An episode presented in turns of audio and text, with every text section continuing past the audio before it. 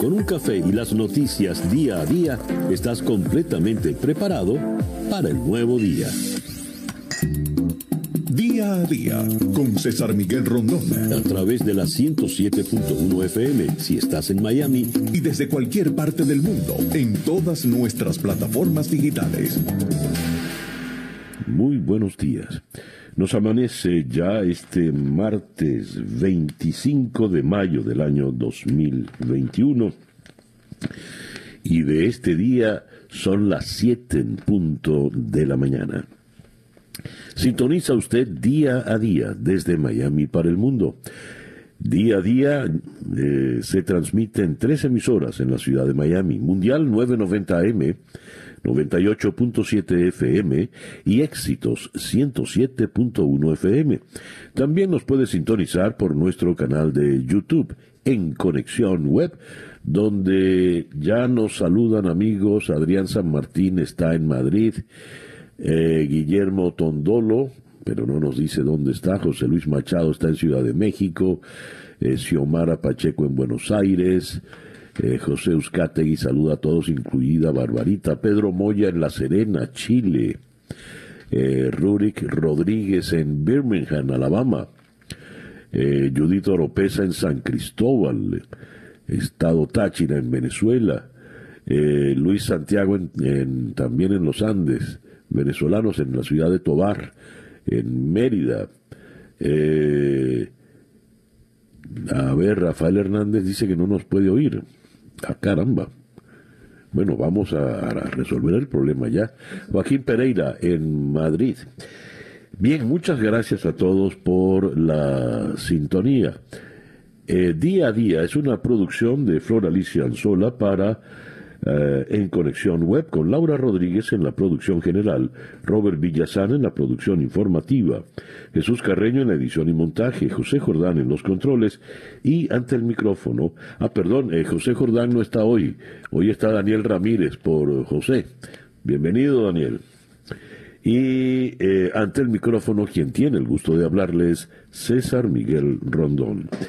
Día a día es una presentación de South Day Toyota y South Day Kia Miami, los dealers donde nos aseguramos que salgas con tu auto feliz y satisfecho. Son las 7 y 3 minutos de la mañana. Calendario lunar. Hoy pasaremos todo el día con la luna creciente en Escorpio la luna de Escorpio es buena para eliminar vicios y malos hábitos, para arrancar de raíz todo aquello que no sirva. Es una excelente luna para renunciar, disolver sociedades y compromisos. Es eh, importante estar precavidos porque con esta luna eh, es propicia para los celos, las venganzas, la violencia. Eh, dice aquí es conveniente evitar discusiones fuertes y las confrontaciones. Esta es la luna de las bajas pasiones, pero ya decíamos, también es una buena luna para hacer cambios radicales, se entiende, cambios eh, para bien. Es la luna de los brujos y de los espías, de todos aquellos que trabajan eh, a escondidas o en la oscuridad. Y esa luna va a cambiar a las 10 y 39 minutos de la noche cuando creciente entrará entonces en Sagitario.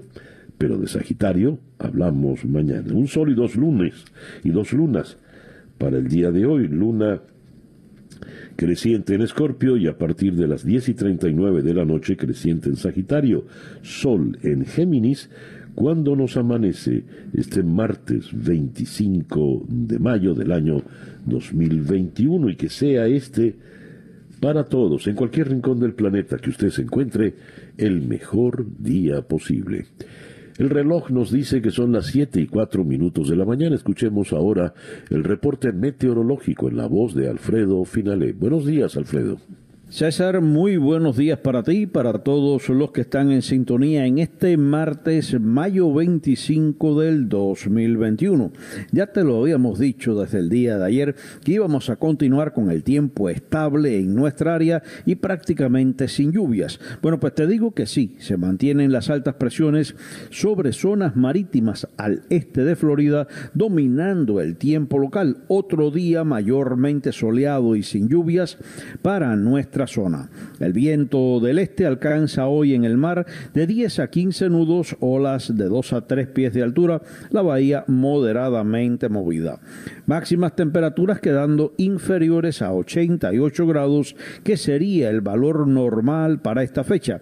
Se pronostica para todo el sur de la península valores quedando entre 84 a 87 grados Fahrenheit, superiores hacia las localidades de la costa del Golfo.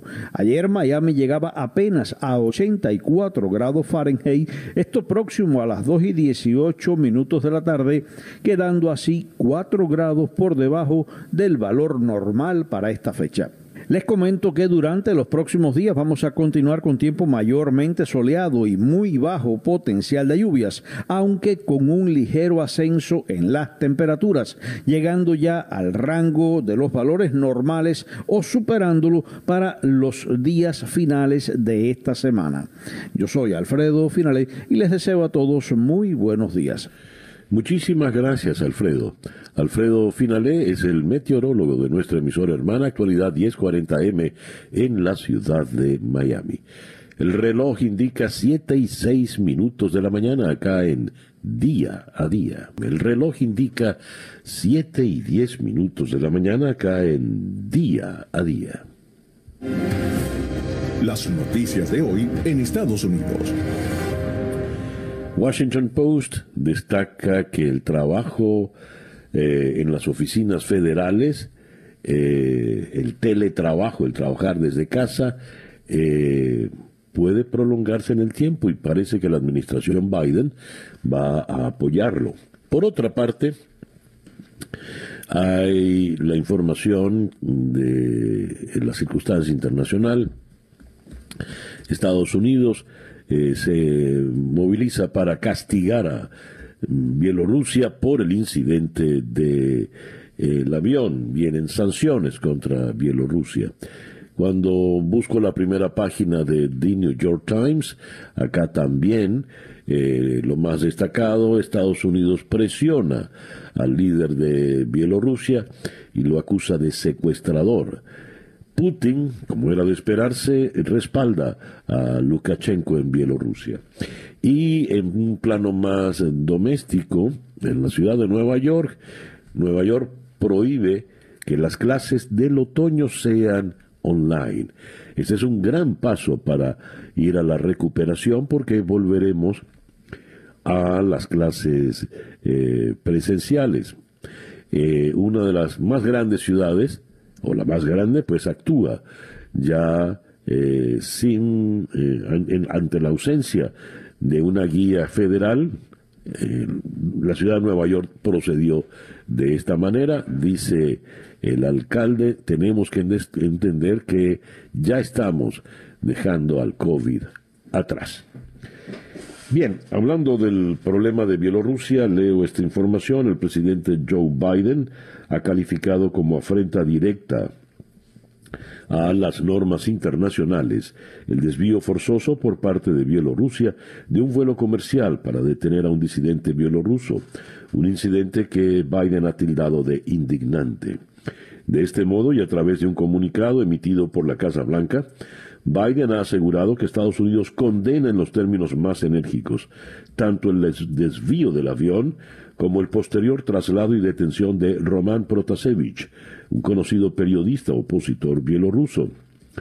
El presidente agrega que este indignante incidente y el video que Protasevich parece haber realizado bajo coacción son ataques vergonzosos tanto a la disidencia política como a la libertad de prensa, por lo que Washington se suma a los países de todo el mundo que piden su liberación así como la de los cientos de presos políticos detenidos injustamente por el régimen de Alexander eh, Lukashenko. El, eh, el video al que se refiere la nota, eh, al que alude el presidente Biden, es porque el periodista apareció diciendo que estaba bien, bien de salud y que lo habían tratado bien. Por otra parte, el presidente Biden habló con el, su homólogo egipcio Abdel Fattah al-Sisi y ah, abordaron la situación en el Medio Oriente luego de la tregua, la paz alcanzada entre israelíes y palestinos, donde tanto Estados Unidos como Egipto tuvieron un rol importante. Y hablaron de la construcción en Etiopía de la gran presa del Renacimiento que afectará el caudal del Nilo. A propósito del Medio Oriente, eh, el secretario de Estado Anthony Blinken ya se encuentra allí en el Medio Oriente para adelantar las gestiones y consolidar eh, la paz luego de los 11 días de cruentos enfrentamientos entre Israel y los palestinos de Gaza, los eh. Yendo ya a la circunstancia doméstica, hoy se están cumpliendo, se está cumpliendo el primer año desde la muerte de George Floyd. Y el el presidente Biden anunció que se reunirá con la familia de Floyd con motivo del aniversario de su muerte a manos de la policía de Minneapolis. La información fue difundida por la Casa Blanca, que ha confirmado que el encuentro tendrá lugar en la ciudad de Washington. Los videos del policía eh, blanco Derek Chauvin, condenado eh, por la muerte de Floyd, eh, levantaron la polémica en un país que sigue luchando contra el racismo. Su muerte ha llevado a miles de personas a la calle en apoyo del movimiento Black Lives Matter. Biden ha puesto en marcha una reforma policial que lleva el nombre de Floyd y ha instado al Congreso a aprobar el paquete de medidas cuanto antes. Y si bien la Cámara de Representantes ya le ha dado el visto bueno, el Senado aún no ha aprobado la medida al toparse con la negativa de la oposición. La secretaria de prensa de la Casa Blanca, Jen Psaki, ha indicado que el gobierno tiene esperanza en las negociaciones para sacar adelante la legislación, si bien no se ha ofrecido una fecha concreta para esto. En eh, otras informaciones, tenemos que tratan de organizar la cumbre entre Biden y Putin en Suiza. Eso sería para el próximo mes de junio. El asesor de Seguridad Nacional, Jake Sullivan, se reunirá esta semana con su contraparte rusa en Ginebra, donde tendría el encuentro para finiquitar los detalles, según reveló una fuente oficial enterada de los pormenores, pero no autorizada para hablar en público del tema. Eso lo fundamental que nos llega eh, de noticias domésticas. Tenemos acá eh, otra. El ex embajador para Nueva Zelanda y Samoa de Estados Unidos, Scott Brown, ha afirmado que el expresidente Donald Trump tiene una responsabilidad absoluta en el asalto al Capitolio del 6 de enero, llevado a cabo por sus partidarios, al tiempo que ha asegurado que su mandato se ha visto mermado como consecuencia del incidente. Eh, dice acá eh, el también ex senador que se apoya la conformación de la comisión independiente, dice él tener una comisión independiente, ahora se me saltó la, la página, dice eh, tener una comisión así para encontrar quién fue el responsable, qué fue mal, para asegurarse de que nunca vuelva a suceder eh, algo parecido. Esto lo ha sostenido comparando la comisión con la conformada tras el 11 de septiembre del 2001. Fuimos atacados por terroristas extranjeros y queríamos averiguar inmediatamente qué pasó y por qué. Bueno, esto, el asalto al Capitolio, no es diferente, según la opinión del ex diplomático y ex senador Scott Brown. El reloj indica en este momento 7 y 17 minutos de la mañana. Capicúa. Estas son las noticias de Venezuela. Tengo la primera página virtual del diario El Nacional, donde eh, el gran titular de hoy nos dice, la Academia de Medicina clama por cooperación internacional para que lleguen más vacunas, piden evitar una catástrofe. Eh, el titular en cuestión nos dice, los académicos afirman que la cantidad recibida es insignificante comparada con la necesidad de inmunizar a por lo menos 15 millones de personas o 70% de la población adulta. Comillas, urge la colaboración mundial para obtener las dosis necesarias y así evitar la profundización de la emergencia humanitaria compleja que ha estado afectando al país desde 2016.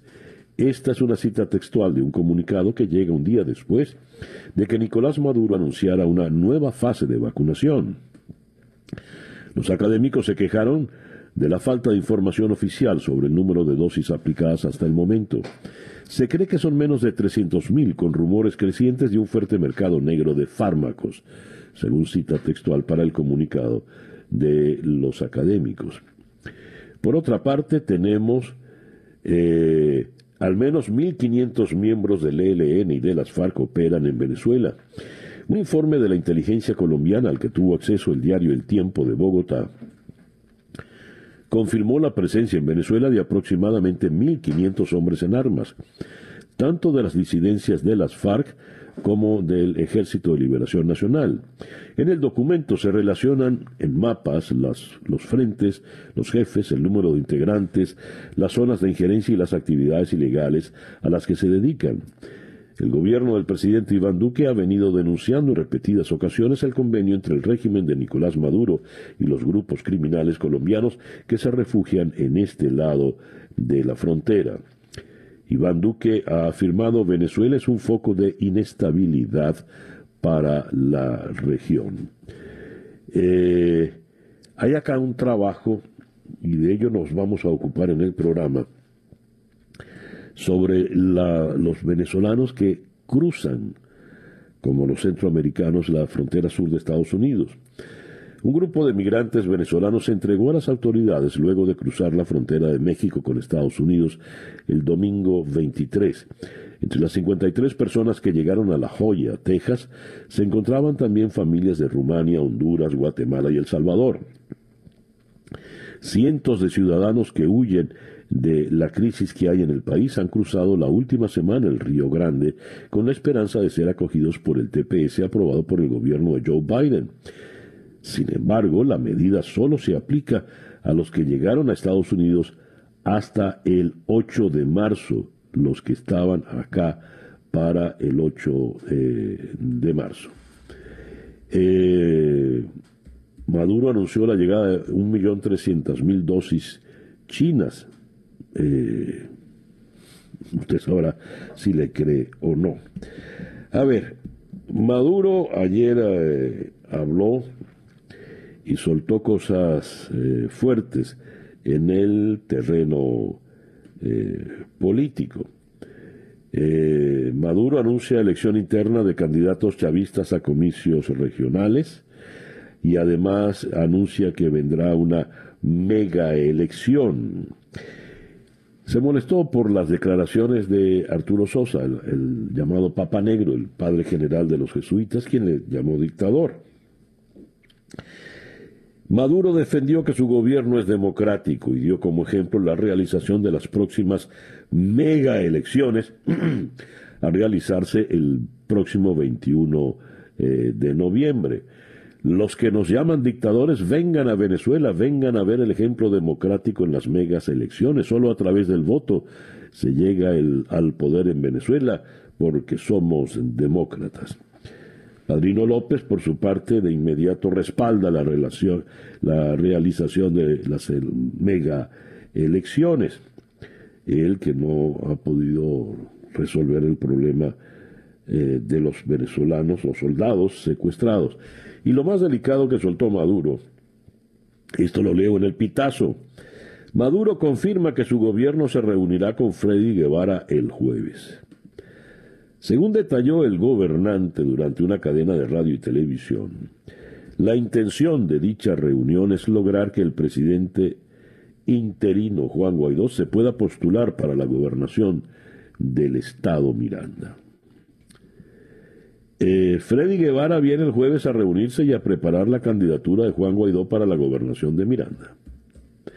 Esto evidentemente es una, una provocación, esto evidentemente es una, es una jugada sucia por parte de, de Maduro. Veremos cómo se alborota el avispero luego de una propuesta de este tenor. El reloj indica en este momento las 7 y 23 minutos de la mañana. Escuchas día a día con César Miguel Rondón. Nuestra ronda de entrevistas para el día de hoy, martes 25 de mayo, la vamos a comenzar en la ciudad de Quito con eh, el consultor político Alfredo Dávalos López. Con él analizaremos eh, lo que le espera al Ecuador una vez que ya eh, Guillermo Lazo es formal oficialmente el nuevo presidente de la República, quien ha pedido sacar a Ecuador del caudillismo y la desigualdad. De Quito iremos a Washington para conversar con Arelis Hernández, corresponsal nacional de The Washington Post, eh, a propósito de la situación lo que está previsto para el día de hoy, eh, al cumplirse el primer año de la muerte de George Floyd, el presidente Biden se reunirá con su familia allí en Washington. De Washington iremos a París para hablar con Luisa Corradini, corresponsal de la Nación de Argentina en Francia. Ella es especialista en geopolítica. Clamor mundial contra Lukashenko por desviar el avión y detener al opositor. Eh, las reacciones en la Unión Europea, donde se considera a Lukashenko como el último dictador de Europa y lo que puede ocurrir con eh, Bielorrusia, lo vamos a abordar con Luisa Corradini. De París regresaremos a Washington para conversar con la internacionalista y profesora en la Universidad de Georgetown, Lila Abed. Con ella vamos a tocar el tema de Gaza. Eh, Blinken está ya en el Medio Oriente, cómo se puede consolidar esta paz, la eventualidad de la cumbre entre Putin y Biden eh, para el próximo mes en Suiza y cómo en medio de este contexto eh, incomoda se vuelve un incordio, un factor de perturbación el incidente de Bielorrusia. Iremos a Miami, después de Washington, para conversar con la periodista María Gabriela Rondón sobre su reportaje El drama de los venezolanos que llegan a Estados Unidos por el Río Grande, que dio pie a esa nota que recién leí en el diario El Nacional. Vamos a ir a Lima. Todavía no tenemos claro con quién conversaremos en Lima, pero eh, ya lo leeremos en las informaciones latinoamericanas. Hubo una masacre eh, por parte de Sendero Luminoso. Aparece Sendero Luminoso y asesina a 18 personas en, un bar. Y eh, cerramos nuestra ronda de entrevistas del día de hoy en la ciudad de Caracas con Román Camacho. Con él vamos a hablar de los tiroteos en La Vega, en el eh, suroeste de Caracas, en una zona tomada completamente por el AMPA. Somos el AMPA, La Vega es nuestra. Gritan, las balaceras son de día, de noche y aterrorizan a los habitantes. El drama es eh, realmente grave. Esa pues nuestra agenda de entrevistas para el día de hoy martes 25 de mayo del 2021 y ya son las 7 y 27. Capicúa. Día a día.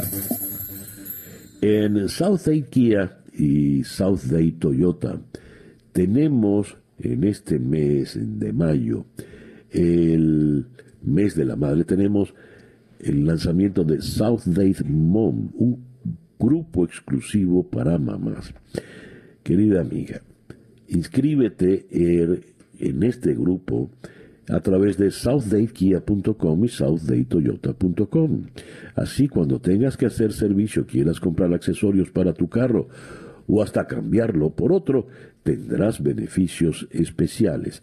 Cada mes tendremos ofertas, ventajas adicionales, por ejemplo, recogida y entrega eh, gratis mm, para hacer el servicio de tu automóvil. Eh, también eh, vamos a tener el momento Fearless, la aventura Fearless en South Dade. A todas las mamás, pues a tomar el control de sus carros en South Dade Toyota y South Dade Miami. Recuerden que en South Dade Toyota y South Dade Miami eh, somos cercanos a ti en todo, en todo.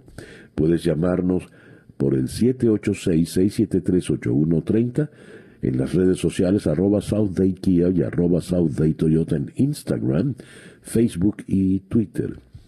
South Day Toyota y South Day Kia Miami, los dealers donde nos aseguramos que salgas con tu auto feliz y satisfecho. 7 y 29 minutos de la mañana, una pequeña pausa y ya regresamos con el editorial en día a día. Para estar completamente informado antes de salir y que usted debe conocer día a día con César Miguel Rondón. Escuchas día a día con César Miguel Rondón. 7 y 31 minutos de la mañana. El editorial con César Miguel Rondón. En el Pitazo, en su edición de hoy, con, eh, perdón, la edición de ayer, con la firma de la destacada periodista Sheila Urdaneta, leo La feria del tiro comenzó en la madrugada en La Vega. A las 3 de la madrugada de este 24 de mayo, voces de hombres y mujeres que hablaban por radio para comunicarse y que caminaban con armas largas apuntando a las casas, a las ventanas de las casas, a los techos y al aire, despertaron a los vecinos de la Vega y les metió miedo en el cuerpo. Después sonaron los disparos, ráfagas que comienzan con un estruendo que los dejó sordos y que siguen su estruendo con lo que en La Vega han bautizado como la feria del tiro. En ese momento que todos entienden que deben correr a meterse, es en ese momento que todos entienden que deben correr a meterse debajo de las camas, a abrazarse entre ellos, a proteger a los más débiles con sus propios cuerpos. Cuando cuentan lo que pasa, susurran, porque después de todo, de que, porque después de que todo pasa hay un silencio que les da tanto miedo como el sonido de las balas. Hablo así porque pueden haber oídos donde uno menos lo espera, dijo una mujer que pide resguardar su nombre. No se arriesga a que la identifiquen. En La Vega a diario conviven con quienes son los dueños de las armas. Nadie durmió, ni los delincuentes armados, ni los vecinos del sector. Pero cuando amaneció hubo una tregua. Los disparos que sonaban como espectáculo de fuegos artificiales pararon y la gente de la populosa parroquia capitalina salió a trabajar y a seguir con su rutina diaria. A las once de la mañana la calma terminó y volvieron los disparos, el miedo, la necesidad de esconderse y protegerse. Los que están en casa llaman a sus familiares que están en la calle y les cuentan lo que está pasando arriba y les ruegan que no suban. Si a un habitante de La Vega le preguntan qué es lo que pasa, dicen que son enfrentamientos entre bandas.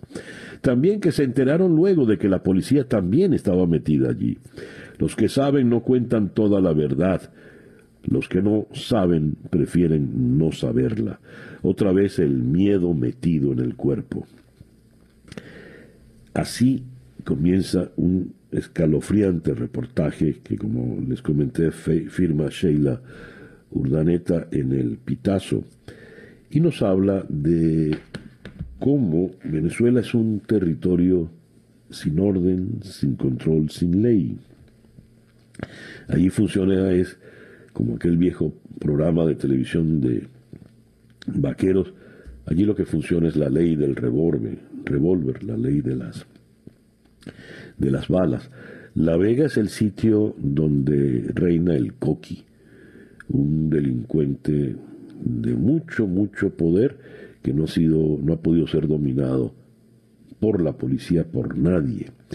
Pues bien, así está el territorio venezolano bajo la dictadura de Nicolás Maduro. El coqui en la plena ciudad de Caracas hace lo que le viene en gana y asesina a quien le viene en gana, así como eh, vastos territorios del país están bajo el control de las guerrillas colombianas, sea el ELN, sean las FARC.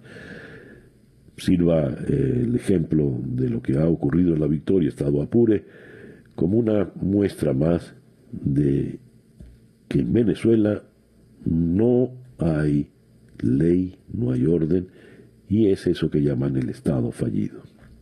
Qué pena.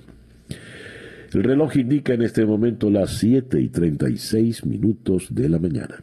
7 y 39 minutos de la mañana caen día a día.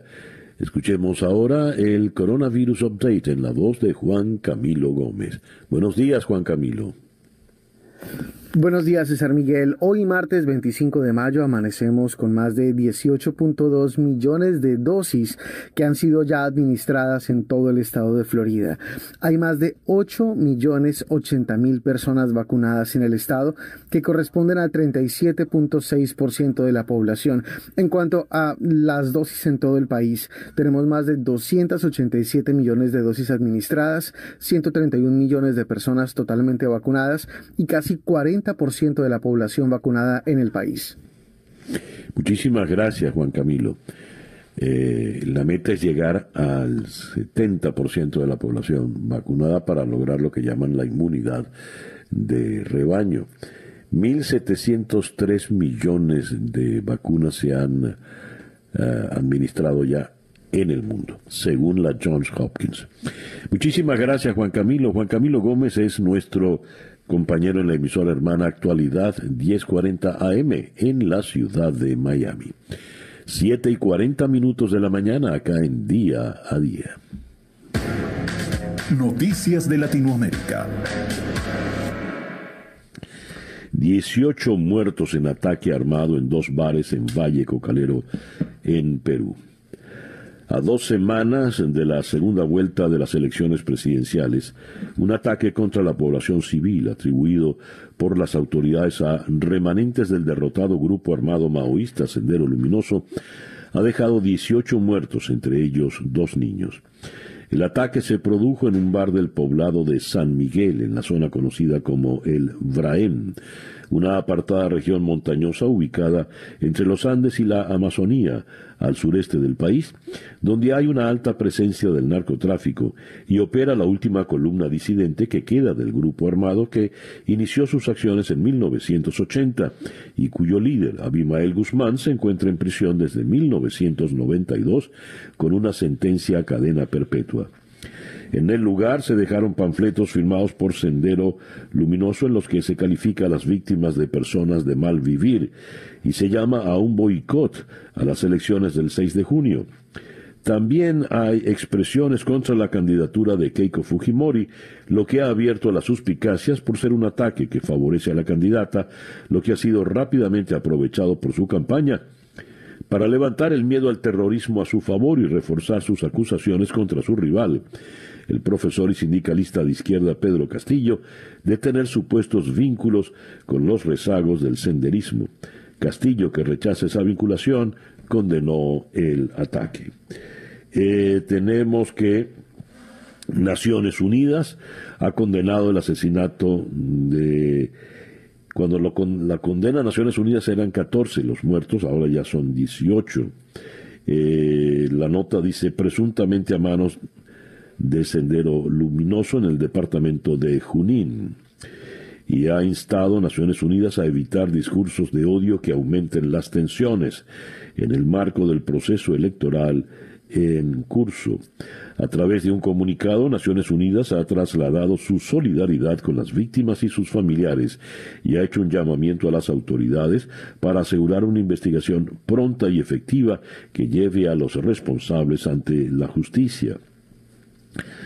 Por su parte, el gobierno de España ha condenado el brutal asesinato de 16 ciudadanos peruanos a manos del terrorismo en la localidad de San Miguel del N, en una región selvática del interior de Perú, situada a unos 250 kilómetros al este de Lima, en un ataque atribuido por las autoridades a Sendero Luminoso. Es prioritario ahora aclarar los hechos y llevar a los responsables ante la justicia, ha subrayado el Ministerio de Exteriores, la Unión Europea y Cooperación a través de un comunicado en referencia al ataque a civiles en locales de venta de alcohol en la mencionada localidad que se sitúa en la provincia de Junín, ubicada en la zona del Valle de los Ríos Apurímac, N y Mantaro. Veremos.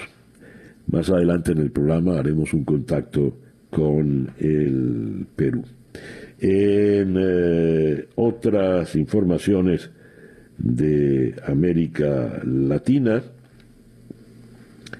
tenemos por acá, en Quito, el nuevo presidente pide sacar a Ecuador del caudillismo y la desigualdad. Con apenas dos palabras y una firma, el político centroderechista Guillermo Lazo se convirtió en el nuevo presidente de Ecuador, un país que aspira a cambiar para llevarlo al encuentro entre todos sus grupos sociales y que converja hacia una auténtica igualdad social en una ceremonia de poco más de dos horas, a la que asistieron cuatro jefes de Estado y los cancilleres de ocho países, Lazo prestó juramento visiblemente emocionado ante la presidenta de la Asamblea Nacional, Guadalupe Llori Abarca, la primera mujer indígena que ocupa ese cargo.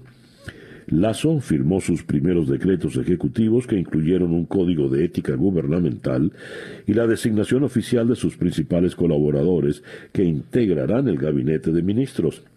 En la primera ceremonia en el Palacio de Gobierno en el centro de Quito, Lazo nombró a Fabián Pozo como titular de la Secretaría General Jurídica de la Presidencia, quien por su parte se encargó de anunciar los textos de los diferentes eh, decretos.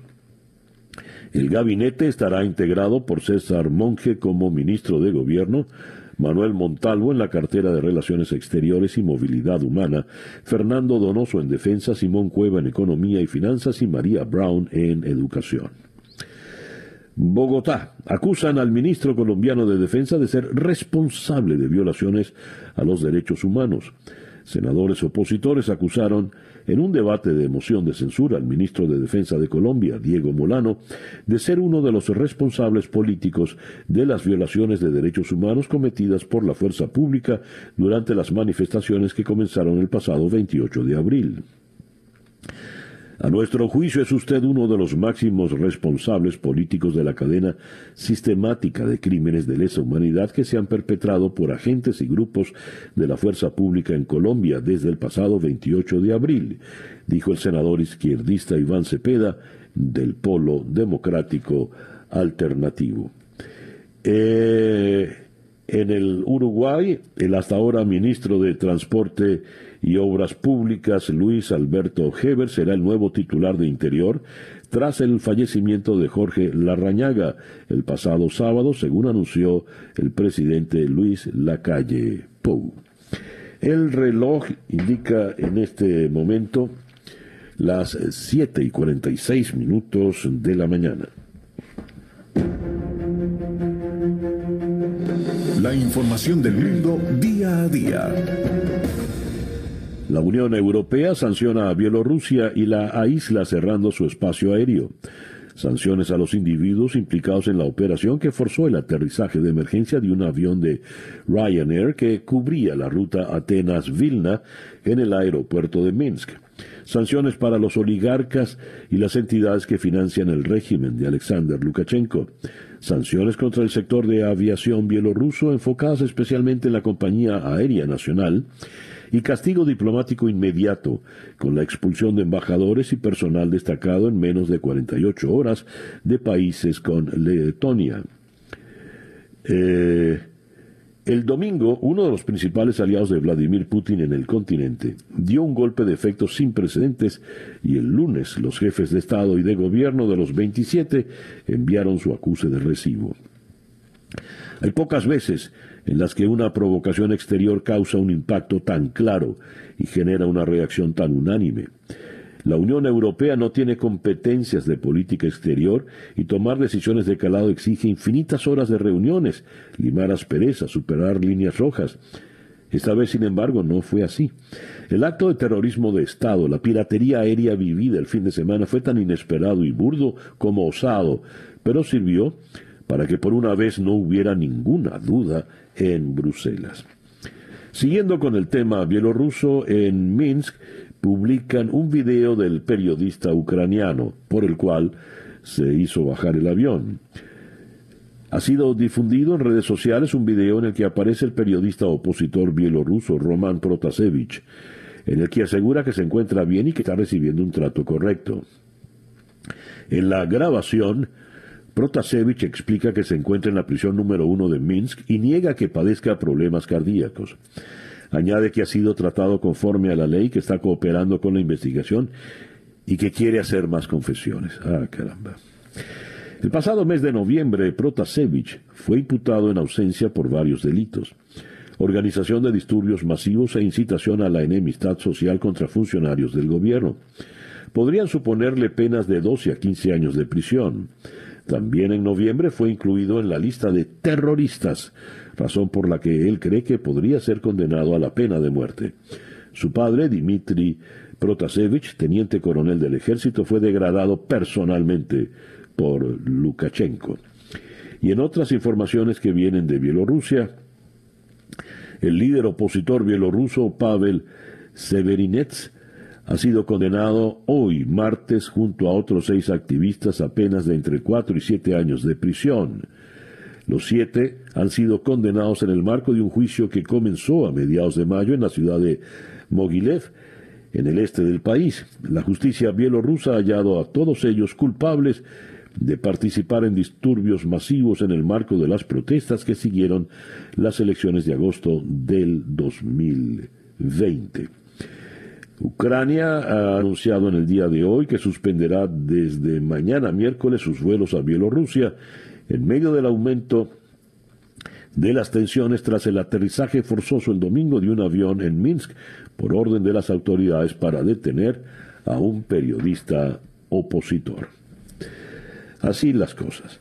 Tenemos por otra parte, en otras informaciones, el secretario de Estado Anthony Blinken viajó a Medio Oriente a fin de tratar de convertir el reciente cese de fuego entre israelíes y palestinos en una reanudación del proceso de paz.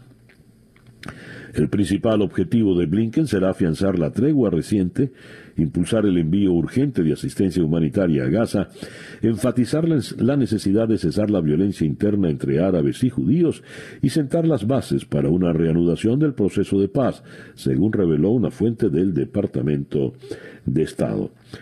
Por otra parte, Estados Unidos y Rusia están tratando de organizar una cumbre entre sus presidentes Joe Biden y Vladimir Putin el mes próximo en Suiza. El asesor de Seguridad Nacional, Jake Sullivan, se reunirá esta semana con su contraparte rusa en Ginebra, donde tendría lugar el encuentro, para finiquitar los detalles, según reveló una fuente autorizada. Londres.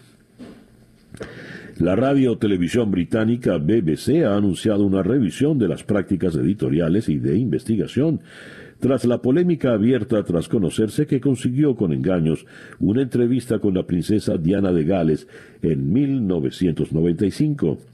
Además, ha explicado que revisará la decisión de volver a contratar al periodista Martin Bashir, quien entrevistó a la entonces princesa de Gales. Así, la BBC ha destacado que acepta las conclusiones de la investigación de John Tyson y ha reiterado sus disculpas. Militares arrestan al presidente de transición en Mali y a su primer ministro. El presidente transitorio de Mali, Bah Dao, y el primer ministro Mokhtar Ouane han sido arrestados supuestamente por militares y conducidos al campo militar de Kati, a unos 15 kilómetros de la capital Bamako, en lo que parece ser un nuevo golpe de Estado que se desarrolla en el país.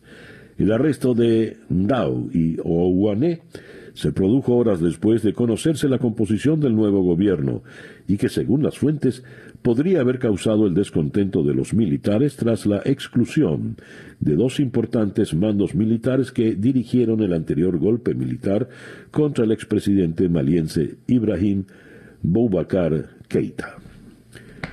El reloj indica 7 y 53 minutos de la mañana luego de haber leído para ustedes las informaciones en el mundo. Esto es día a día, 7 y 53. Día a día con César Miguel Rondón. Y comenzamos nuestra ronda de entrevistas en la ciudad de Quito con el consultor político Alfredo Dávalos López. Alfredo, muy buenos días, gracias por atendernos. Muy buenos días, César Miguel, un fuerte abrazo y un gusto saludar a todas las personas que hoy nos, nos escuchan. Ya tienen en Ecuador un nuevo presidente que representa algo completamente distinto a lo que tuvieron en los gobiernos anteriores. ¿Cuál es el ánimo que se respira en Ecuador en estos días? Eh, a ver, desde el día eh, después de las elecciones hasta el día de ayer, como tú bien señalas en la posesión, se respira, bueno, un, ánimo de, esperanza, de cambio, eh, pero bueno, lamentablemente sigue habiendo en la gente el tema de, de, la gran preocupación, como tú sabes, por el tema de, de la COVID, por el tema del, del desempleo, por el tema de, de, la, de no tener certezas hacia el futuro. Pero bueno, creo que ayer en, la posición del presidente Lazo eh, ha sido muy claro en, manifestar este Ecuador del encuentro, no este Ecuador de donde, donde quepan todos, un Ecuador que, que desde su perspectiva eh, va a incluir a, a, todos los ciudadanos, ¿no? Y creo que eso es importante, ¿no? Eh, como te decía, lamentablemente él recibe un Ecuador eh, como una olla de presión con distintas problemáticas, con distintos ingredientes, la crisis económica, la crisis social, la inseguridad, eh, eh, el tema de la crisis política, la crisis institucional. Entonces sí viene una una labor y una tarea difícil ¿no? para esto, pero bueno, como te comentaba, sí hay un, un, tema de cambio que se nota en, eh, o se respira en muchos ciudadanos, se, se replica en el tema también de las redes. ¿no? Ya. Alfredo, eh, ¿qué medidas eh, urgentes eh, habrá de tomar el presidente Lazo? en primer lugar, ayer en el discurso ya habló del tema de, la vacunación, que es una de sus ofertas de campaña de vacunar a nueve millones de ecuatorianos, o sea, lo que significa traerse 18 millones de dosis.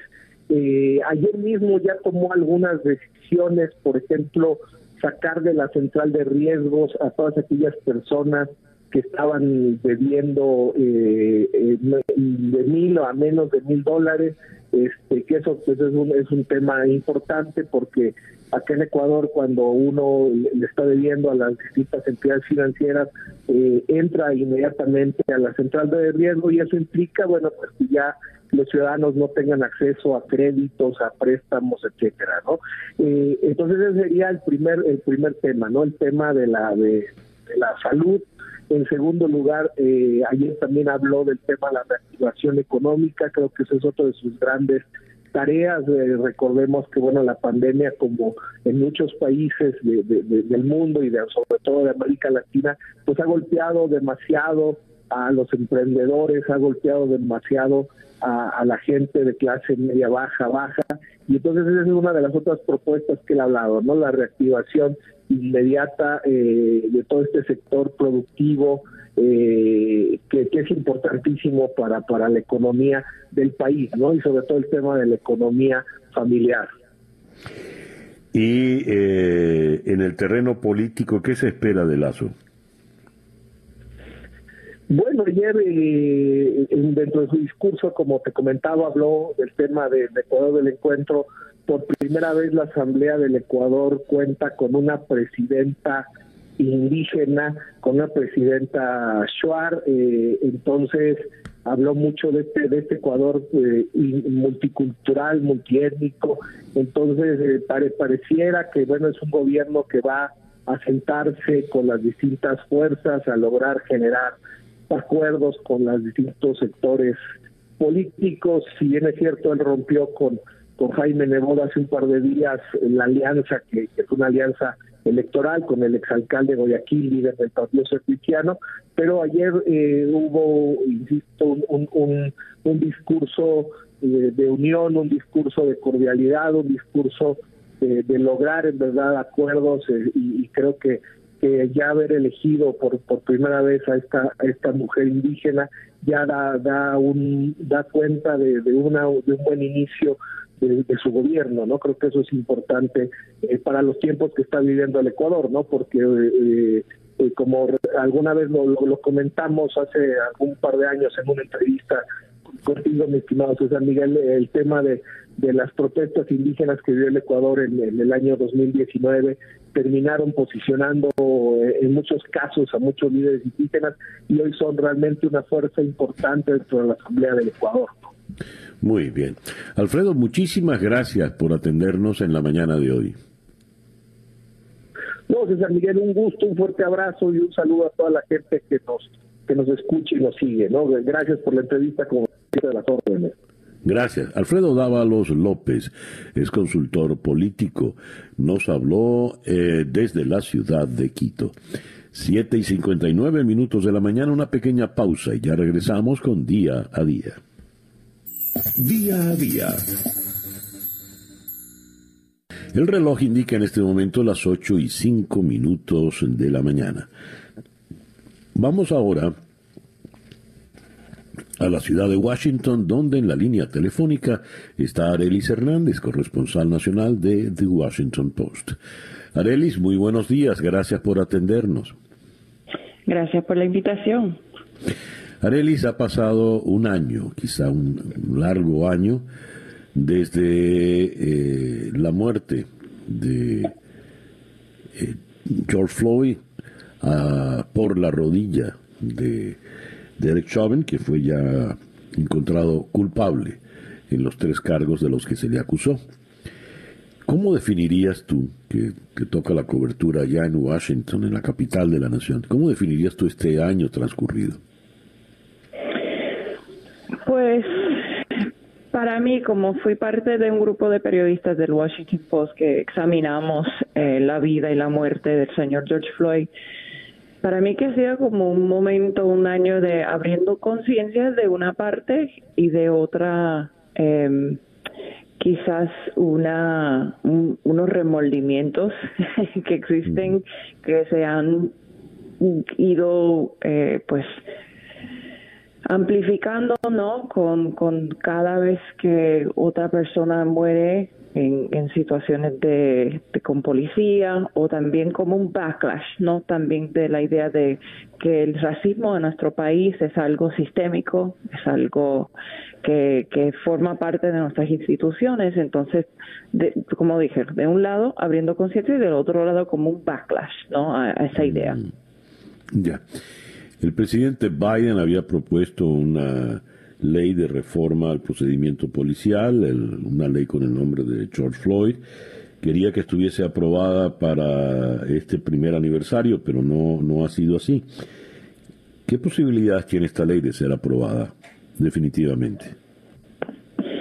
Pues yo creo que se, se, ha visto en otras legislaturas de los estados, incluso pues actualmente yo trabajo en, en Texas, ¿no? Y aquí también de las donde eh, creció George Floyd, el proyecto de ley falló, no no no ha progresado para nada. Entonces yo creo que lo mismo pues está programado para el nivel nacional en cuanto a el por, por, el filibuster ¿no? que, que hay en el Senado, ¿no? que aún necesitan una mayoría de los senadores, incluso unos republicanos, para que para pasar cualquier proyecto de ley que vaya a cambiar fundamentalmente la manera en que nosotros eh, eh, interactuamos con nuestras eh, agencias de, de, policía.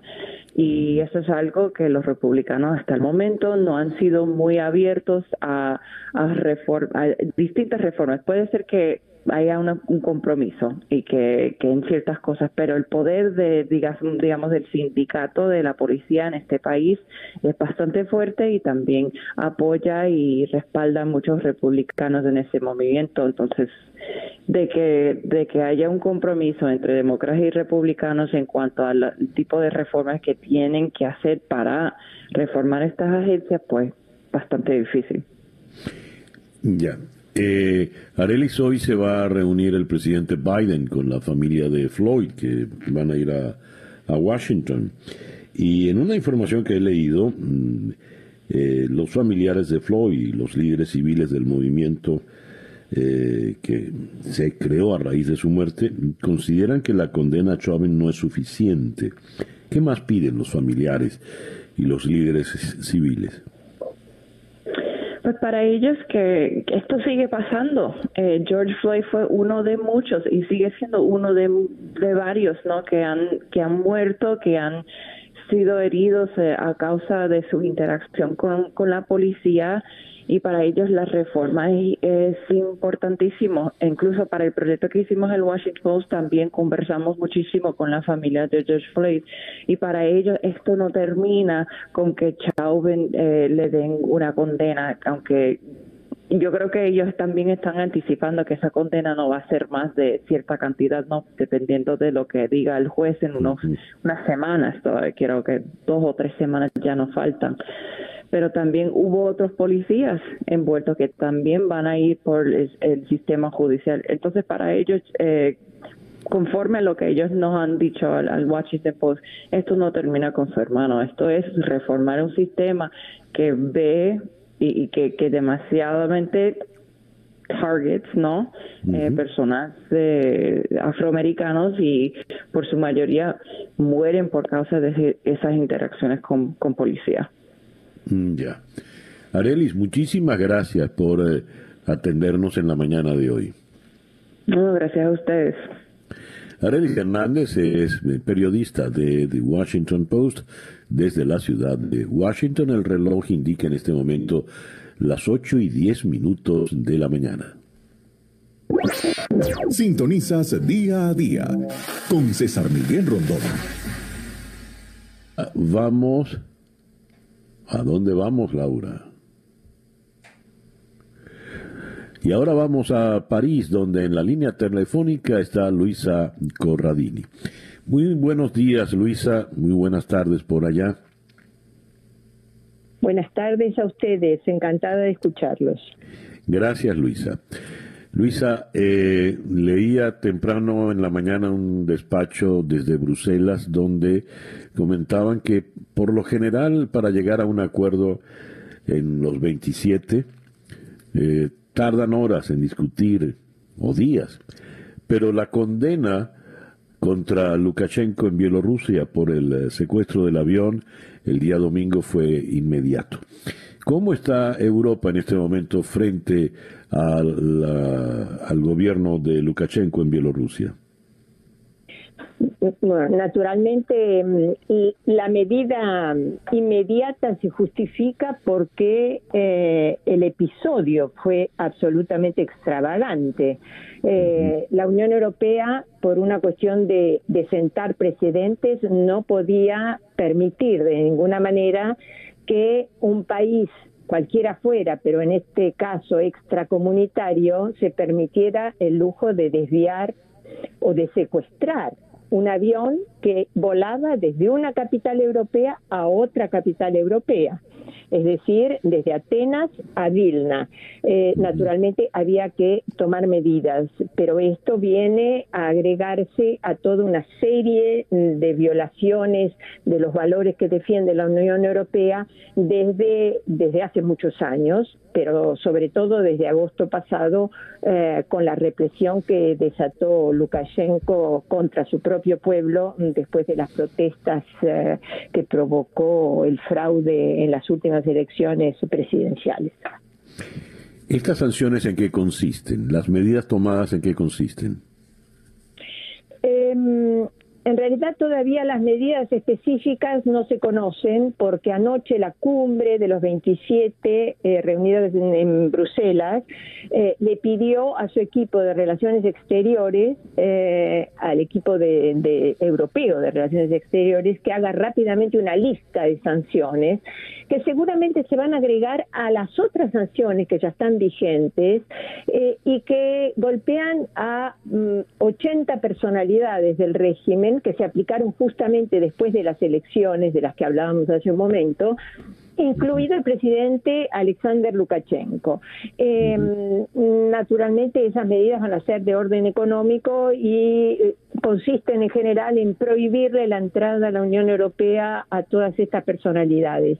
Lo que es mucho más significativo y mucho más importante es esta medida que adoptó la Unión Europea con respecto a la prohibición del espacio aéreo europeo para la empresa nacional aérea eh, bielorrusa y eh, asimismo o al mismo tiempo eh, se prohibió a los aviones europeos sobrevolar el espacio bielorruso. Esto es eh, durísimo para Bielorrusia porque, bueno, todo el mundo sabe que el hecho de sobrevolar un espacio aéreo, mm, de parte de, compañías internacionales significa dinero en tasas aéreas que cobra el Estado. Y en este momento Bielorrusia está en una situación económica mm, prácticamente dramática. Además de que para la línea aérea bielorrusa, eh, no poder volar sobre el espacio Schengen, pues es, realmente complicado. He leído que Lukashenko... No solamente que es complicado, perdón, perdón eh, César que te interrumpo, no solamente que es complicado, pero eh, después de la crisis de Ucrania en 2015, todos los vuelos directos de Ucrania a Rusia y de Rusia a Ucrania se suspendieron. En consecuencia, cada vez que los rusos quieren volar a Ucrania, tienen que pasar por Bielorrusia y cada vez que los ucranianos quieren volar hacia Rusia, tienen que pasar obligatoriamente por Bielorrusia, por Minsk. O sea que esto les complica la vida no solamente a los bielorrusos, sino sobre todo a los rusos. Leo por otra parte, Luisa, fíjese, eh, el opositor bielorruso Pavel Severinets ha sido condenado hoy junto a otros seis activistas apenas de entre cuatro y siete años, según la información de Radio Svaboda. Eh, ¿Qué nos puede comentar al respecto, Luisa? Porque pareciera que el señor Lukashenko no se arredra, sino que va, hacia adelante. Bueno, eh, el problema con los dictadores. Eh, ese es el problema, yo lo calificaba de dinosaurio de la era soviética. Lukashenko es el último dinosaurio de la era soviética, que además funciona con el paraguas atómico de Vladimir Putin, el presidente ruso, que es su vecino y su gran aliado, y del cual depende para sobrevivir, porque ese país no podría sobrevivir si no fuera gracias a la ayuda que le da Rusia vendiéndole el gas a precio irrisorio y que Bielorrusia puede después vender a, Europa, lo que en este momento está en, discusión. Vamos a ver qué es lo que sucede. Eh, em, esto, esto sucede con todos los autócratas y con todos los dictadores. Llega un momento en que se creen absolutamente todo permitido. Em, en una de las primeras notas sobre este episodio yo parafraseaba al Florentino Maquiavelo que decía el poder corrompe y el poder absoluto corrompe absolutamente. Eh, acuérdense ustedes en la historia de todos estos dictadores, y hay muchos que están en este momento en el poder, que mm, pierden la noción de lo que son las relaciones internacionales. Sí. Eh, y esto es lo que pasa con Lukashenko, que en este momento está tratando de, eh, su, su, objetivo eh, inmediato es imponer a su propio hijo como su sucesor eh, sacarle, está preparando una ley para sacarle eh, eh, el poder ejecutivo al primer ministro y al presidente, que en este momento lo tiene él, para pasarlo al Consejo Nacional de Seguridad, que está en manos de su hijo, de uno de sus hijos, desde 2007, y donde él piensa además instalarse después que deje la presidencia. Ya. Bueno, veremos qué ocurre con él. Luisa, muchísimas gracias por atendernos en el día de hoy. Por favor, gracias a ustedes, fue un gusto. Luisa Corradini es la corresponsal del diario bonaerense La Nación en la ciudad de París. 8 y 18 minutos Capicúa, esto es día a día. El reloj indica 8 y 21 minutos de la mañana. Vamos ahora a la ciudad de Washington, donde en la línea telefónica está la doctora Lila Abed, internacionalista, politóloga y profesora en la Universidad de Georgetown. Lila, muy buenos días, gracias por atendernos. César Miguel, como siempre, un gusto estar en tu programa. Muy buenos días. Lila, a ver, el conflicto de Bielorrusia con el incidente del avión eh, enturbia todo el panorama mm, de relaciones, no solo en Europa, en la comunidad europea, sino también entre Estados Unidos, Bielorrusia y por ende eh, Rusia. Se habla de una cumbre en Ginebra entre Putin y Biden para el próximo mes. Uno, ¿se dará esa cumbre? Y si se da, ¿qué se puede esperar de ella?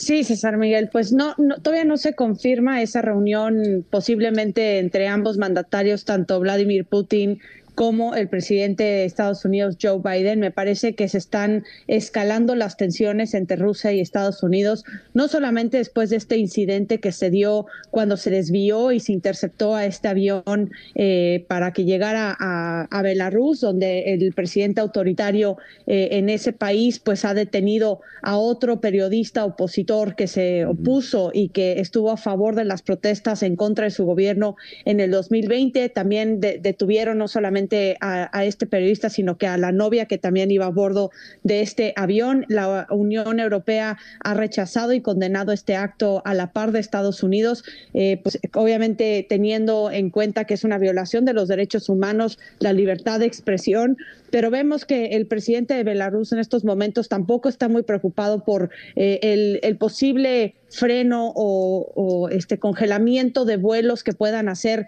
eh, su país en, en, la Unión Europea debido a que tiene el respaldo total de Rusia y de Vladimir Putin. De nuevo vemos cómo eh, el presidente de Rusia está tomando una, un liderazgo hegemónico en la región en contra de los intereses de la Unión Europea que está el presidente Joe Biden, desde que tomó las riendas de la Casa Blanca, tratando de restaurar la alianza tradicional con la OTAN. Ya lo ha hecho también con estos enfrentamientos que, le hicieron al ejército de, Rusia cuando eh, incrementó su presencia militar en la frontera con Ucrania, poniendo otra vez en riesgo una posible invasión como lo hizo en el 2014 en su momento de la región de, Crimea. Entonces vemos unas tensiones muy fuertes eh, entre Rusia y Estados Unidos también con la Unión Europea. Ojalá que se puedan desescalar cuanto antes y, estamos en espera de la confirmación de la reunión bilateral entre Vladimir Putin y Joe Biden este verano.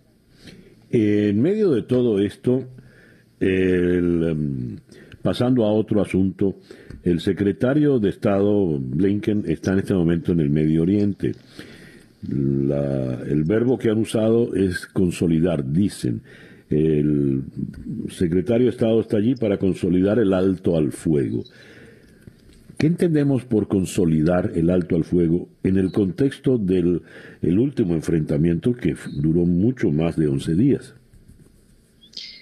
Sí, pues tras 11 días de, un conflicto muy violento, el, más bélico en, los últimos años entre Israel y Palestina, el secretario de Estado Anthony Blinken, como bien lo dijiste, César Miguel, se encuentra el día de hoy eh, en Jerusalén. Ya se reunió con el presidente Netanyahu, tuvieron una prensa de conferencia en donde el primer ministro de Israel dijo que si jamás vuelve a atacar a su país que van a responder con todo el uso de la fuerza. Obviamente una amenaza inminente que todavía existe entre ambas partes y que el secretario de Estado está tratando de evitar no solamente un futuro conflicto entre Israel y Palestina, sino que también tratar de mantener por lo más largo posible este alto al fuego que se dio eh, entre ambas partes, que, fue clave la mediación eh, tanto de, Egipto como de, Estados Unidos. En esta conferencia de prensa desde Jerusalén, eh, Blinken también dijo que el Estados Unidos, como lo dijo el presidente Biden,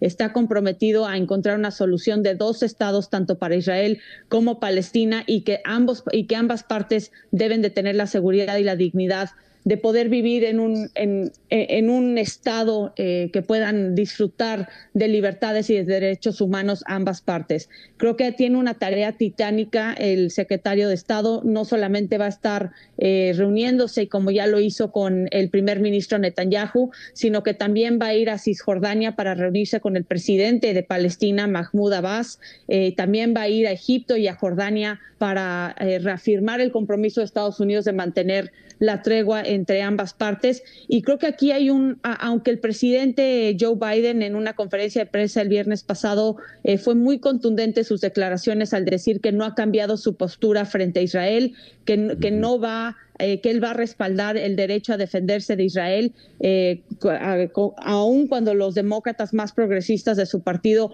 lo han presionado para tomar una posición más activa a favor de los derechos y de la dignidad de los palestinos. Es importante señalar que, que Estados Unidos ha restaurado la asistencia humanitaria a Gaza algo que había retirado el entonces presidente Donald Trump.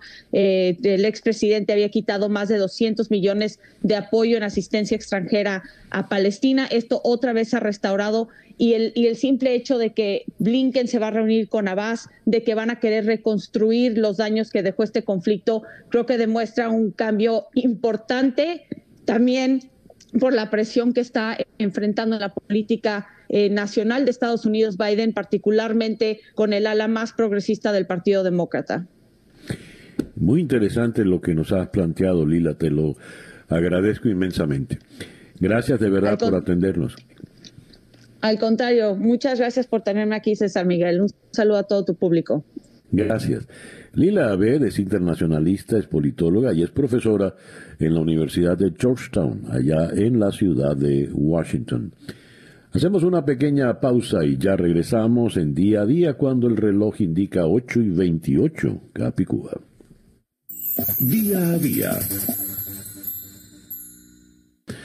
En este momento era solo Baby Love with the Supremes. El reloj indica 8 y 34 minutos de la mañana. Vamos ahora hasta la ciudad de Lima, donde en la línea telefónica está el periodista Ariel Segal. Ariel, muy buenos días, gracias por atendernos. Buenos días, César Miguel, muchas gracias. De nuevo un placer estar en el programa. Ariel, 18 muertos en ataque armado en dos bares en Valle Cocalero, en Perú, atribuidos a Sendero Luminoso. Esto cuando se está ya en la recta final de la campaña electoral. ¿Qué lectura se le puede dar a este incidente, Ariel?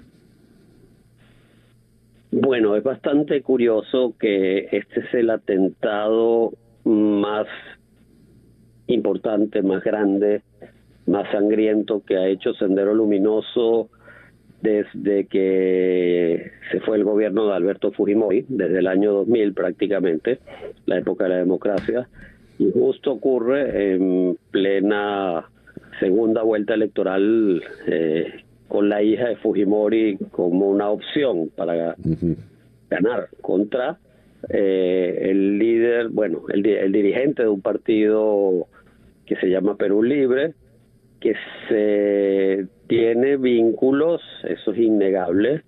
Algunas personas de ese partido tienen vínculos con eh, narcotráfico, tienen vínculos con, eh, por lo menos son algunos de ellos ex senderistas que fueron liberados y otros incluso uno que es miembro del Parlamento, que fue electo para el Parlamento, tiene vínculo con la Coordinadora Bolivariana Democrática, que es una guerrilla. Entonces, obviamente el momento es bastante curioso y con esto eh, es difícil interpretar. Obviamente favorece más a la candidatura de Keiko Fujimori, que habla de que en el otro grupo eh, hay nexos con narcotráfico y con terrorismo, pero Eh, en ese caso sería una torpeza enorme de Sendero Luminoso hacer semejante atentado en un momento como este. Por eso el análisis se vuelve bastante difícil. Ariel, Ariel, es que para uno en el exterior, lejos del Perú, Sendero Luminoso ya había sido eliminado, ya no existía, no quedaba vestigio de Sendero Luminoso. Sí, lo que pasa es que Sendero Luminoso eh, quedaba eh, cierto remanente que justamente en esta zona que se conoce como el Braem, que es el Valle de la Purimac, y es una abreviación del nombre de Tres Ríos, es el único lugar en Perú donde todavía hay cierta influencia de sendero, de ese pequeño remanente, donde todavía hay algo de guerrilla, también de otros movimientos, y la zona principal de narcotráfico en Perú, donde todavía hay presencia militar y de la DEA para tratar de que controlar ese lugar. Es una zona montañosa que también es selvática a la vez, por eso es muy difícil luchar contra la guerrilla allá. Cada cierto tiempo eh, hay ataques contra soldados del ejército peruano, pero esta es la primera vez que hay ataques de este tipo contra civiles en muchísimos años. Entonces, mm, sí, Sendero estaba bastante disminuido, pero no podemos decir que estaba totalmente liquidado. Eso por un lado. Por el otro, el, hay un grupo que se autoproclama, se hace llamar Movadef, y ellos no les gusta decir directamente que tienen vínculos con el ala militar de Sendero Luminoso, pero ellos sí hablan del pensamiento Gonzalo. Hay que recordar el líder de Sendero Luminoso, que está preso desde la época de Fujimori, es Abimael Guzmán, y a él lo llamaban el presidente Gonzalo. Entonces, obviamente, este, esta corriente política se identifica con el pensamiento maoísta, marxista, leninista, esta ensalada que uno no puede entender muy bien, eh, que ellos llaman el pensamiento Gonzalo. Y el grupo está apoyando a Castillo, al candidato de extrema izquierda en estas elecciones. Una de las cosas noticiosas importantes que viene del Braem en los últimos días, antes del atentado, es que estos grupos están amenazando a la gente de que si salen a votar en términos generales, por sospecha que puedan votar algunos por Keiko Fujimori, eh, los van a liquidar. Entonces no se sabe si el atentado eh, reciente tiene que ver con una especie de intimidación para evitar eh, que, que alguien por la zona vote por Keiko Fujimori. A ver, evidentemente un atentado de esta magnitud eh, cambia por completo, perturba todo lo que venía siendo la, la, la dinámica de la campaña electoral, donde lo último a resaltar era que Castillo había recuperado una ventaja importante sobre Keiko Fujimori. Castillo ha condenado el, ataque de Sendero Luminoso, igual Keiko Fujimori, y como comentabas, pues se vinculan a, eh, leo en una nota de prensa, que Keiko Fujimori eh, insinúa que Castillo es el brazo político de Sendero Luminoso. Viendo las circunstancias solo desde el punto de vista electoral, Ariel, ¿de qué manera eh, se reacomodan los favoritismos luego de un incidente como este? Ok, antes de contestar eso, una, una aclaración. Eh, Castillo fue, se hizo conocido en Perú hace tres años por una huelga de maestros, el sindicato de maestros, pero la rama de Movadef, es decir, de este grupo político vinculado a Sendero del sindicato contra otra rama que se llama la SUTEP, que es otra rama tradicional de los maestros. Entonces, el vínculo con Movadef, el ala política, es claro, no es una insinuación de Keiko Fujimori. Ya. Eh, ahora, eh, sobre tu pregunta, eh, en teoría uno debería pensar que debe reducir la brecha entre Keiko Fujimori y Castillo. Eh, pero el comportamiento del electorado peruano en casi todas las elecciones al menos desde que yo vivo acá en 20, casi 20 años, es bastante difícil de predecir. Eh, hay que recordar que en la primera vuelta, una semana antes de la elección, iba en teoría a pasar a segunda vuelta otros dos candidatos. No era ni Keiko Fujimori ni era Castillo. Y en una sola semana todo se volteó.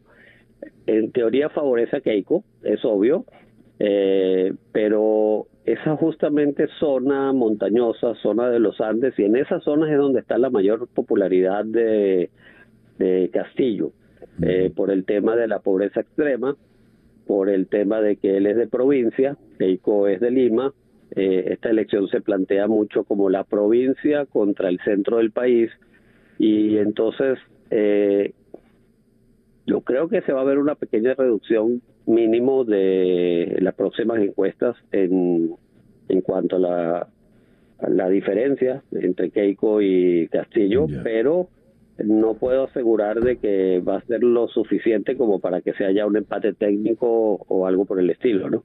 Ya. Ariel, muchísimas gracias por atendernos en esta mañana. Ok, muchas gracias a, a ti y un placer cuando quieran. Gracias. Ariel Segal, periodista desde la ciudad de Lima.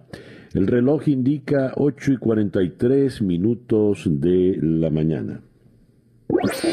Sintonizas día a día con César Miguel Rondón. Y de Lima venimos a la ciudad de Miami, donde en la línea telefónica está eh, María Gabriela Rondón, quien eh, ha hecho un reportaje interesantísimo sobre los migrantes venezolanos, no cruzando el río Arauca, sino cruzando el río Grande para entrar en Estados Unidos. María Gabriela, muy buenos días. Buenos días, César Miguel, y gracias por la invitación. A ti por atenderla. María Gabriela, cuéntanos, porque uno entiende que el venezolano salga por la frontera colombo-venezolana y de allí pues busque hacia el sur, donde la cosa se ha puesto complicada pero ahora cruzan esa frontera para subir al norte hasta llegar a Estados Unidos. Sí, yo cuando cuando vi a, nuestros hermanos venezolanos cruzar por allí, yo tuve la prioridad o, digo el honor de recibir allí en, en, el pueblo del Río, que es donde está el Río Grande, por la parte de los Estados Unidos, por supuesto, a 80 venezolanos. Y cuando ellos entraron, porque pasan por una casa, es propiedad privada, lo que está después del río es una propiedad privada, y entran por una rejita, que como ustedes vieron en, en el video que yo colgué, cuando ellos entraron, ellos solamente decían somos libres. Es decir, que la situación de Venezuela debe estar muchísimo más complicada que lo que la, dejamos nosotros, que sus caras en vez de ser de miedo por haber cruzado un río y arriesgado su vida, eran de felicidad. Ahora, ¿De cuántos estamos hablando aproximadamente? Yo vi 80 personas ese día, pero según lo que conversamos con la policía de Del Río, entran entre 100 y 150 venezolanos. Nosotros somos un equipo de tres personas que realmente estamos realizando un documental de forma independiente. Mis compañeros se quedaron allá y el día de ayer recibieron 500 personas la mayoría de ellos venezolanos. Ellos fueron conversar con el sheriff y es una situación que está ocurriendo todos los días, que es lo que no me esperaba yo como periodista. Yo me esperaba encontrar grupos mixtos, todos son venezolanos. ¿Y cómo llegan estos venezolanos al norte de México? Ok, según lo que ellos me comentaron, hay una persona que por supuesto no podían decir su nombre, y supongo que son los llamados coyotes. Hay coyotes en Venezuela, hay coyotes en México. O sea, hay coyotes venezolanos, hay coyotes mexicanos. Pareciera una conexión, una red de coyotes. Y se comunican con el primero en Venezuela y el de Venezuela los monta en un avión hasta México, hasta Cancún. De Cancún van al otro punto de la frontera que los comunica con el río. Luego los llevan en un carro desde el aeropuerto hasta la orilla del río y allí le dicen tienen que cruzar por aquí y van a llegar a ese punto, que es el punto de la, de la propiedad privada, para que la policía no pueda meterse hasta el agua. A ver, eh, María Gabriela, el trayecto suena costoso, es decir, tomar un avión, los tienen que sacar de Venezuela, Eh, ¿Tienes alguna idea de cuánto cuesta y de qué tipo de migrante estamos hablando, de qué estrato socioeconómico? Según lo que ellos me comentaron, eran entre 1.800 y 2.000 dólares. También hay algunos que salen por la frontera de Colombia, es decir, cruzan las dos fronteras. Eh, los que me imagino que los que tienen menos recursos económicos. Estamos hablando de personas de clase media venezolana, no hay ningún, o sea, lo que yo vi no fue ninguna persona de clase baja. Y además eh, la misma policía de este lado, del lado de los Estados Unidos, de, de Valverde, como se llama el municipio donde ellos ingresan, me preguntaban impresionados por qué los venezolanos, si, si están tan bien vestidos, si son profesionales por los que ellos han hablado, eh, están cruzando un río y tuve que explicarle toda la situación que vivimos en el país y que por eso los venezolanos están tomando esta difícil esta difícil decisión.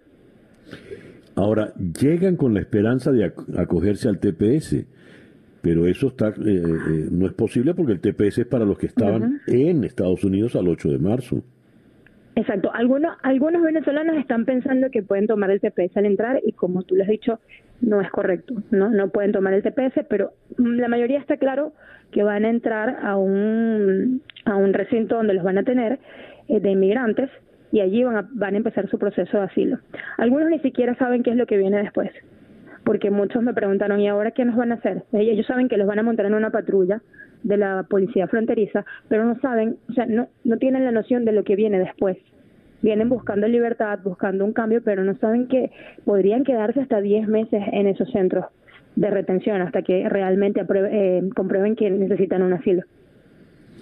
Más el riesgo de la deportación, por supuesto. Sí, pero funcionarios me comentaban que en el caso de los venezolanos el riesgo de deportación es tan grande que los dejan allí hasta que se compruebe, o sea, hasta que eh, terminen el proceso. Son, creo que creo que el gobierno americano está siendo un poco más condescendiente con el tema de los venezolanos. Bueno, María Gabriela, muchísimas gracias por atendernos en la mañana de hoy. A ti, un abrazo, gracias a ustedes. María Gabriela Rondón, periodista venezolana desde la ciudad de Miami. 8 y 48 minutos, Capicúa.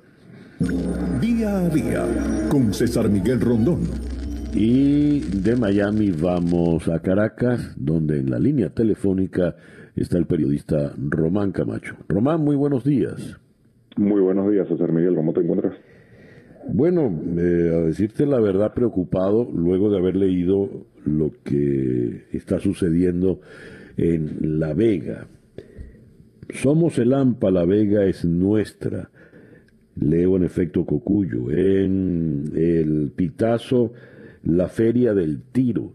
Y el relato que hace allí Sheila Urdaneta es estremecedor. Eh, ¿Qué está pasando en La Vega? Bueno, en La Vega, en La Vega simplemente ocurriendo una situación donde la delincuencia se le ha salido de las manos a las autoridades. Eh, es la banda de la Cota 905, controlada por el Coqui, el Garbis y el Vampis, que se está expandiendo hacia ese sector para tomar el control y tener como más espacio para moverse y para cometer más delitos. Ellos están en la Cota 905 principalmente, que es una zona, eh, por así decirlo, de paz, donde los cuerpos de seguridad no entran y simplemente mantienen el control sobre la comunidad y sobre todo lo que allí sucede y se están expandiendo ahora a La Vega para tener más, más espacio para moverse. Ahora, ¿cómo es que eh, esta banda de delincuentes, asesinos, secuestradores, mantiene en jaque a toda una población? ¿De cuántas personas estamos hablando en la zona de La Vega? Mira, La Vega siempre se ha caracterizado por ser una, un sector seguro y tranquilo. Eso inició eh, este año, a finales del año pasado, y estamos hablando, mira, una cifra exacta no sabría decirle, pero estamos hablando, yo creo que más de miles de personas que habitan ese sector. Hay más de cientos de familias. Eh, la Vega es grande, es populosa y colinda con la cota 905 y es una zona como estratégica para ellos porque está con la montaña que une a la cota y donde ellos ya tienen hincheras y caminerías y tienen puntos de observación. O sea, toda esa sociedad y toda esa comunidad está en sus obras porque simplemente quieren a las bandas y están pidiendo a las autoridades que sigan los operativos para evitar que se expandan el sector. ¿Por qué el coqui es inatrapable? ¿Por qué, qué lo hace tan poderoso para que la policía, si es que de verdad existe y tiene esa intención, no lo logra capturar. Bueno, la, intención, la capacidad y la preparación está en los cuerpos de seguridad. El problema es que la zona como el Coqui, el Garo y el Bambi no salen de ese sector, se, se mantienen siempre atrincherados en, en, la cota, no desean salir. Se hace muy difícil para los cuerpos de seguridad meterse sin que haya mucho derramamiento de sangre. O sea, yo creo que ahorita lo que menos desea, con todo lo político y socioeconómico que está sucediendo en Venezuela, no desean una masacre como tal, que sea la masacre de la Cota 905. Los delincuentes tienen el punto de control arriba, tienen la, tienen la ventaja visual, o sea, cuando cuerpo de seguridad como se vio en los videos de ayer de La Vega, que es La Vega, no es la Cota aún, sino que en La Vega llegaban los blindados y desde arriba le disparaban. O sea, es muy difícil para los cuerpos de seguridad llegar al punto hasta donde ellos se atrincheran. Ahora, Román, ¿por qué estas balaceras que por lo visto vienen desde la madrugada, se reanudan durante el día, apenas pausas de unos 20 minutos y reanudan las balaceras? ¿Por qué? ¿Quiénes están disparando entre sí? Bueno, inició un conflicto entre una banda que estaba en La Vega, que es aliada a la del Coque de la Cota 905, que ellos hacen vida en la cota. Eh, una noche asesinaron a un sujeto que es perteneciente a la banda de La Vega, entonces otra de las bandas aliadas de la cota no le gustó que hayan matado a ese sujeto y se empezaron ese enfrentamiento entre ellos. Ayer en particular ya esos enfrentamientos como que habían cesado, ya habían como que se ajustado cuentas, por así decirlo, entre las bandas y las policías, eh, los cuerpos policiales ya estaban ingresando a La Vega a hacer operativos para buscar a integrantes de la banda y como para recabar información. Los delincuentes se enteran de ese operativo y emboscan a los oficiales en un callejón y es cuando se genera ese enfrentamiento ayer. Ya desde hace una semana ya es con cuerpos policiales. Hace meses atrás ya era que entre bandas, pues rivales por alguna que otra rencilla. No hay manera de que esto acabe. No, si no, si no hay una de verdad una disposición por parte de las autoridades de, bueno, mira, pase lo que pase, ya hay que meterse, hay que tomar el control de la zona, que no es normal que unos delincuentes, porque ya, ya no son bandas normales, ya se están convirtiendo como en una especie de guerrilla urbana, porque tienen trincheras, tienen armamentos de alto calibre, tienen hasta T4, tienen C4, o sea, son unas cosas absurdas lo que ya se, se ve en la cota eh, hasta que no haya una disposición como tal de decir, mira, hasta hoy esta banda mantiene en zozobra la población, yo creo que esto puede seguir por muchos años más y va a ser peor. Dios mío. Román, muchas gracias por eh, atendernos en la mañana de hoy. No, muchas gracias a ti por la invitación. Román Camacho, periodista de sucesos en la ciudad de Caracas. El reloj indica en este momento las 8 y 54 minutos de la mañana. Día a día es una producción de Floralicia Anzola para En Conexión Web, con Laura Rodríguez en la producción general, Robert Villazán en la producción informativa, Jesús Carreño en la edición y montaje. Hoy estuvo Daniel Ramírez en los controles y ante el micrófono, quien tuvo el gusto de hablarles, César Miguel Rondón.